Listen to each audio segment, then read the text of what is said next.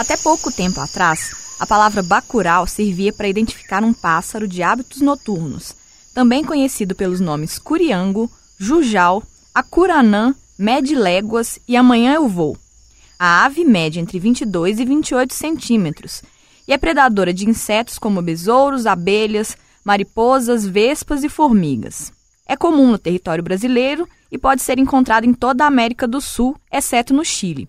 Também está presente no extremo sul dos Estados Unidos e no México. Por associação, pessoas que têm o costume de sair à noite também são chamadas de bacural. Em algumas partes do país, a expressão dá nome a linhas de ônibus noturnas. Lançado esse ano, o filme Bacural, dos diretores Kleber Mendonça Filho e Juliano Dornelles, deu toda uma nova projeção ao nome. Na trama, o nome identifica um povoado no sertão do Seridó, na divisa do Rio Grande do Norte com a Paraíba. Mas enquanto a Bacurau fictícia fica em Pernambuco, existe uma outra de verdade, bem perto aqui da gente. Eu sou João Renato Faria. Eu sou Jéssica Almeida e este é o Tempo Hábil, podcast do jornal O Tempo, que toda quinta-feira, a partir das três da tarde, traz assuntos relacionados a Minas Gerais ou um olhar mineiro sobre questões mais amplas.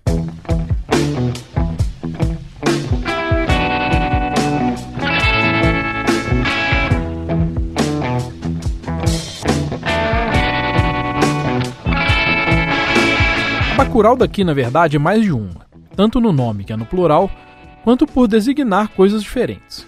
Existe a Rua dos Bacuraus, o Córrego Bacuraus e o Residencial Bacuraus, que, por sua vez, é um desdobramento do que já foi a Vila Bacuraus. Todos ficam no bairro Vila Clores, na região norte de Belo Horizonte. O conjunto habitacional Bacuraus tem cinco blocos, com 16 apartamentos em cada um deles, e foi lá que uma equipe do Magazine, o caderno de cultura aqui do jornal Tempo, foi para tentar desvendar essa coincidência com um dos filmes mais comentados de 2019 no Brasil. A história da Bacuraus Belo Horizontina começa nos anos 70 com a ocupação de uma área próxima ao córrego. Ali se formou a vila, que já chegou a ter cerca de 1.500 moradores e também muitos problemas. Como a Bacurau do filme, a daqui também experimentou o descaso do poder público e, de alguma forma, também sumiu do mapa, já que foi transformada em outra coisa.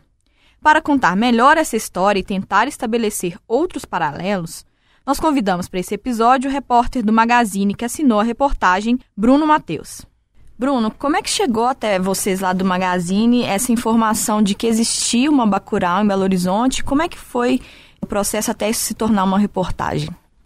Foi o seguinte, o jornalista Kerson Lopes, um dia ele foi pedir um Uber para o pai dele, que mora perto da Rua dos Bacuraus, e ele viu no mapa do Uber que havia uma Rua dos Bacuraus e achou isso muito, muito interessante, muito curioso.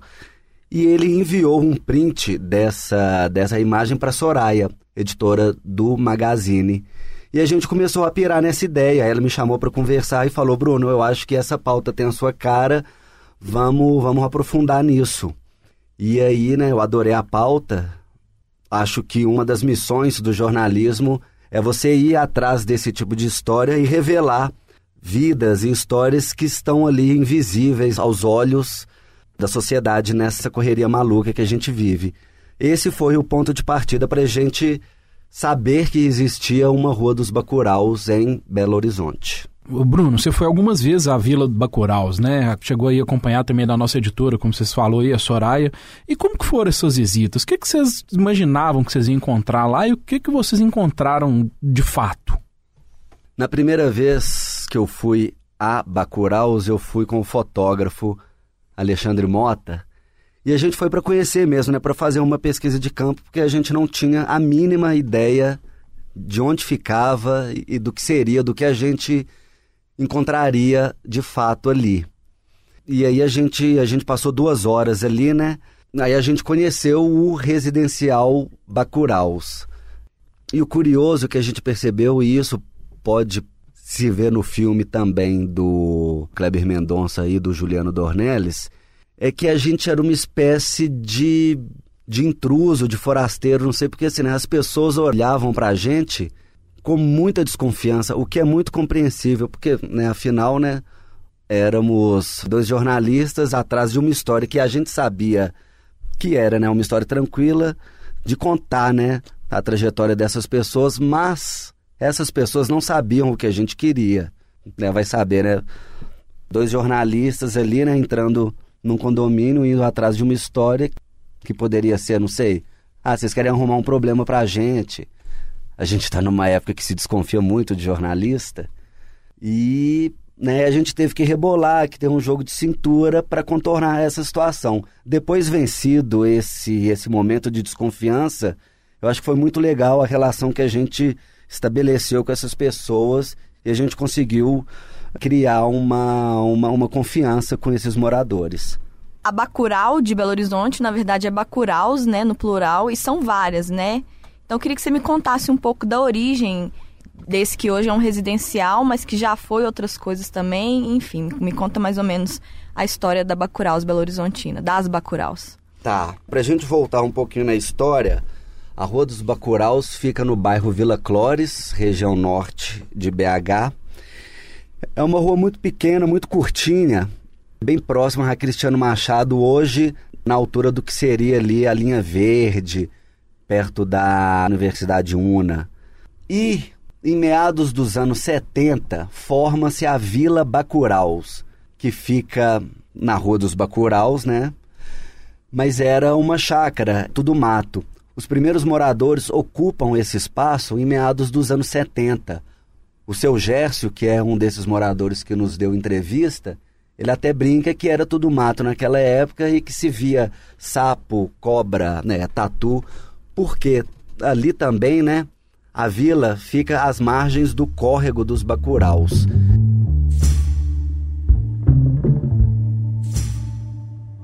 Todo mundo você andava aí, eles ficavam gritando, amanhã eu vou. Amanhã eu vou, tinha demais.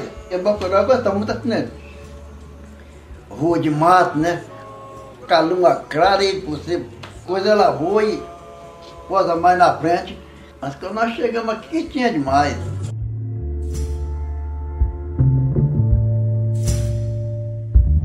É interessante porque naquela região as ruas têm nomes é, de pássaros. Bacurau é um pássaro de hábitos noturnos e as ruas ali têm nomes de aves como beija-flor, pica-pau, albatroz, enfim. A vila forma-se nos anos 70 e com o tempo, né, ela vai ganhando corpo, o número de moradores vai crescendo muito, os problemas vão se intensificando.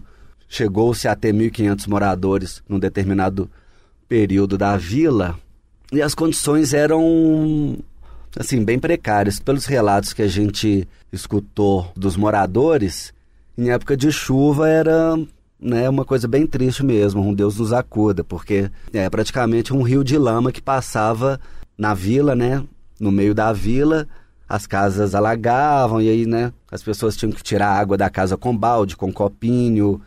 A Eliane que é, é uma outra moradora ela morava com a mãe e dois irmãos num dos barracos da vila e ela disse que teve que quebrar uma parte da parede da sala para não ter risco de alagar a casa dela, né? Ou seja, né?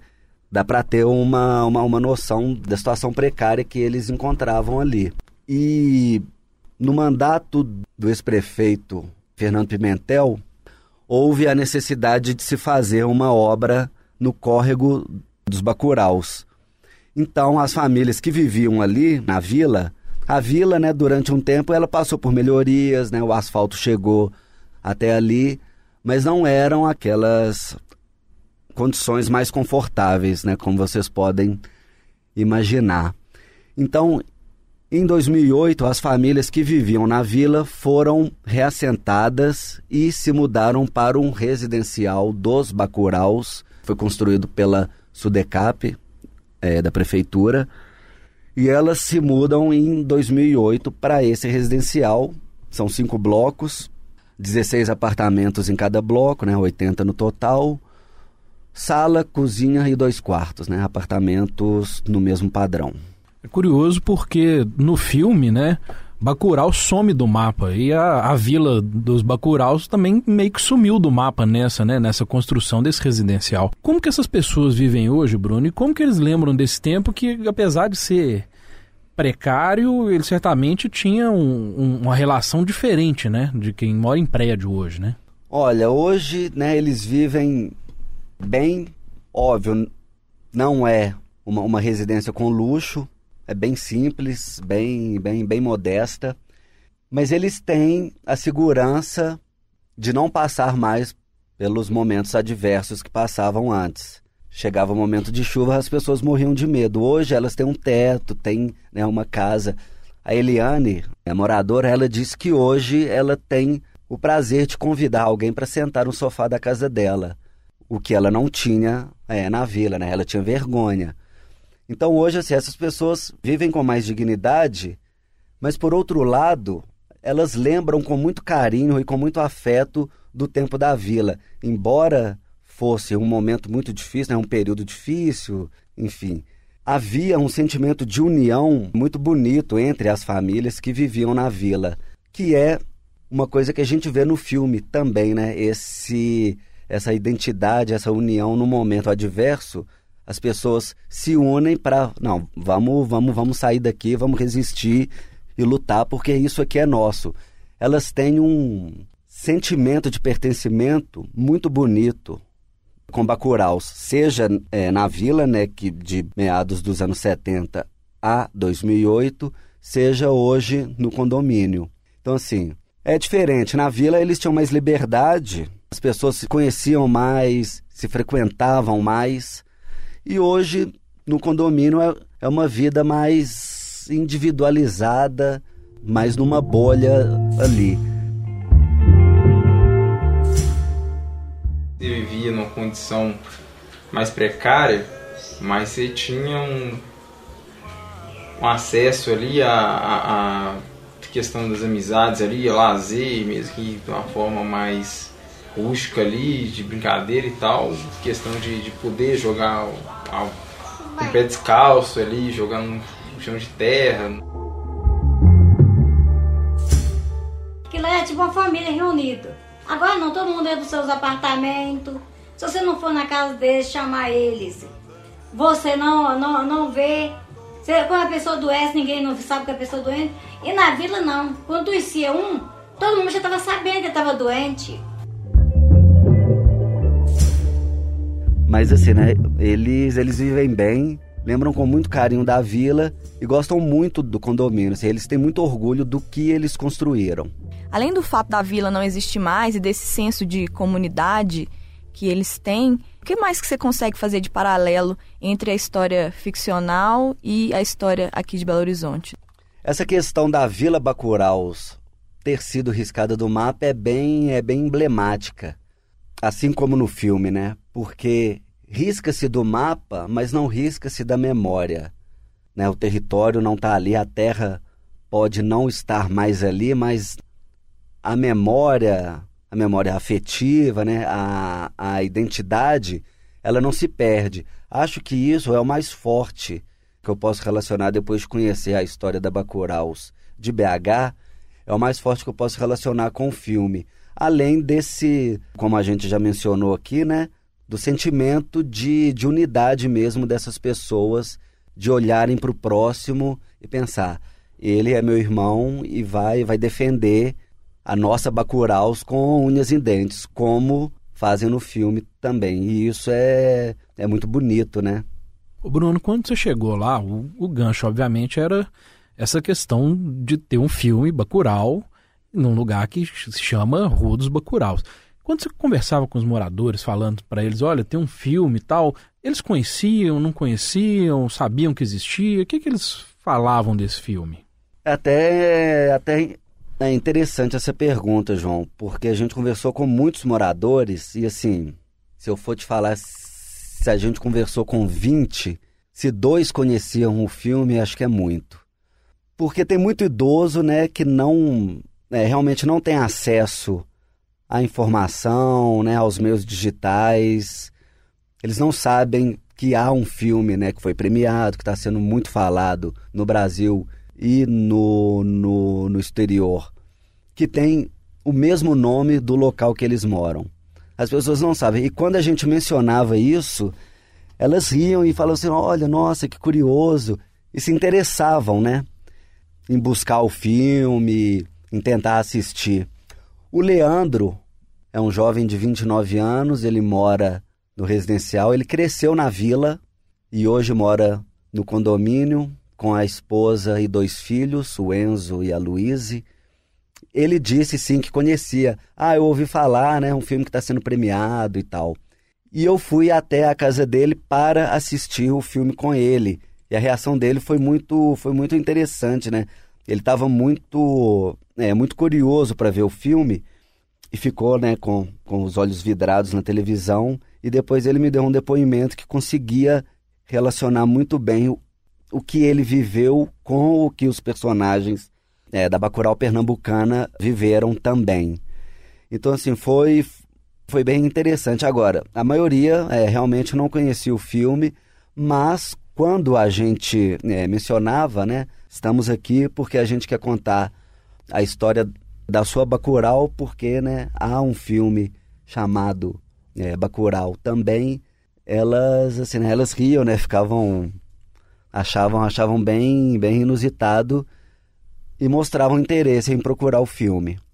Espero que é, que todas elas vejam. Você contou aí do Leandro, que vocês assistiram o filme juntos e que ele fez uma leitura, enfim, interessante. A matéria que saiu no jornal tem até um depoimento dele. Eu queria que você me falasse um pouco sobre essa leitura que ele fez, contasse um pouco das conclusões, dos paralelos que ele conseguiu fazer. Um dos, dos paralelos que ele fez que eu achei interessante, no filme a gente vê né, um prefeito que chega a Bacurau Pernambucana e é recebido por assim, né, ninguém. E aí quando o prefeito, né, o Tony, chega a Bacurau em época de eleição, ele chega com um caminhão cheio de livro e acha que tá tudo ok, tá tudo bem despejar esse monte de livro na porta da biblioteca da cidade. É um descaso impressionante, né? O Leandro, quando viu isso, depois do filme, ele me deu um depoimento e ele falou: Bruno, o que a gente mais via em época de eleição lá na nossa Bacurau era um vereador chegar com falsas promessas e depois que conseguia o que queria, né, caso fosse eleito, esquecia da gente. Então isso foi um traço comum a essas duas realidades, a realidade, né, do filme, entre aspas, do descaso do poder público mesmo, né? A gente olha para Bacurau de Belo Horizonte e vê pessoas que foram é, esquecidas por todos os governos, independentemente de partido, elas foram é, esquecidas. Por isso eu disse que o jornalismo é importante para revelar essas, essas histórias que não podem ser invisíveis. E no mais, o Leandro também ficou emocionado com essa coisa da união. Ele, né, foram diversos momentos difíceis que eles passaram na vila, né? Momentos de chuva. E eles tinham essa união.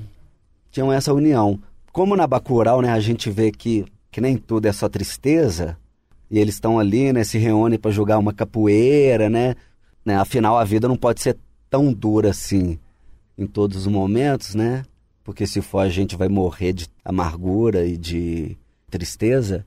Nessa Bacurau também, né, tinha isso. No Natal as pessoas se reuniam, ah, fulano, vem cá no meu Natal, vem cá. Tinha esse encontro em época de são João havia uma barraquinha é, aqui e ali que permitia esse encontro. Então, assim, ele ficou muito, muito emocionado por isso, de lembrar da infância dele, desses momentos de encontro com os vizinhos e da união que houve no momento de transição da vila para o condomínio, da união que teve, né, de se buscar melhorias e de abraçar o vizinho mesmo, porque estavam nas mesmas condições e o que era bom para ele era bom para o vizinho também. Então, assim, era uma coisa que ele notou muito fortemente foi isso, o senso de comunidade e de, de pertencimento mesmo a essas, a essas regiões, né? Tanto no filme quanto aqui na nossa BH. Eu sempre vou lembrar daqui com muito carinho. Nossa, vou ter muitas histórias para contar, para passar para meus filhos. Ah, Bacuraus eu passava para o supermercado, Bacuraus eu passava para levar meus meninos para a escola, Bacuraus para o posto de saúde, Bacuraus, Bacuraus. eu não gosto de falar mal daqui, porque eu vejo assim, da onde que a gente, eu falo da onde que Deus nos tirou mesmo para colocar aqui, a gente é só vitória. Dificuldade a gente vai ter, problema a gente vai ter, Se a gente morar numa mansão lá também vai ter problema. Igual uma vez uma pessoa virou pra mim e falou assim: Ah, você mora lá no Carandiru? Lá não é Carandiru, não. Lá é residencial Bacurau, onde eu moro. Entendeu? Eu falei: Não, eu não aceito. Não moro no Carandiru, não. Lá é residencial Bacurau.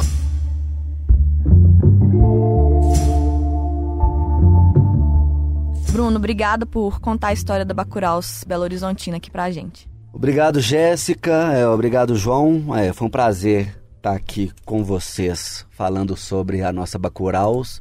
É, realmente foi muito bonito fazer essa pauta, poder contar essa história.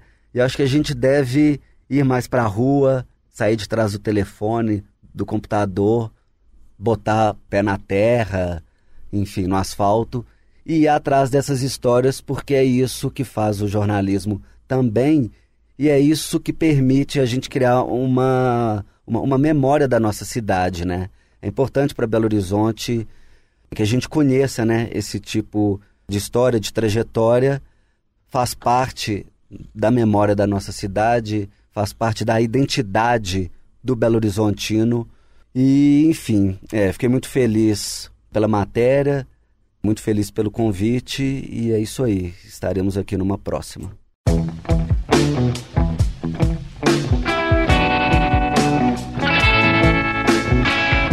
Você ouviu o Tempo Hábil, podcast do jornal o Tempo, que traz toda semana assuntos relacionados a Minas Gerais ou um olhar mineiro sobre alguma questão. Os depoimentos de moradores de Bacuraus que você ouviu neste episódio são, na ordem em que aparecem, de Gércio Teixeira Campos, Leandro Ramos Ventura, Laureni Gonçalves Alves e Eliane Pinheiro. Eu sou Jéssica Almeida. Eu sou João Renato Faria. Esse episódio teve captação do Júnior Nikini e edição e mixagem feitas pela Jéssica. Nos acompanhe às quintas-feiras, a partir das três da tarde, no seu tocador de podcast favorito. Valeu, tchau. Tchau.